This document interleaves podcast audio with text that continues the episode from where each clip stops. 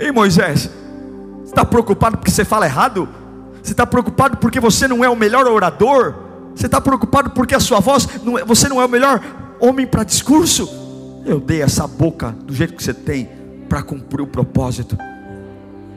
Se você tem um tamanho que você tem,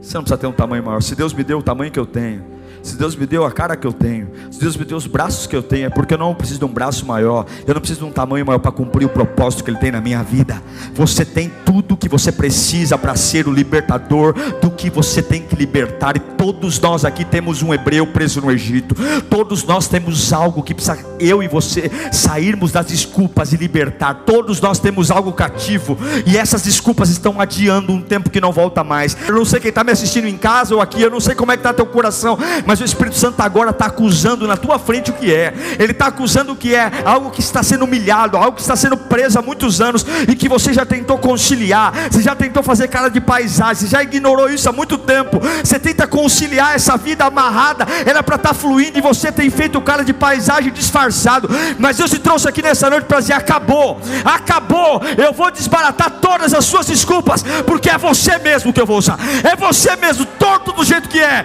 torto do jeito que é eu vou usar você.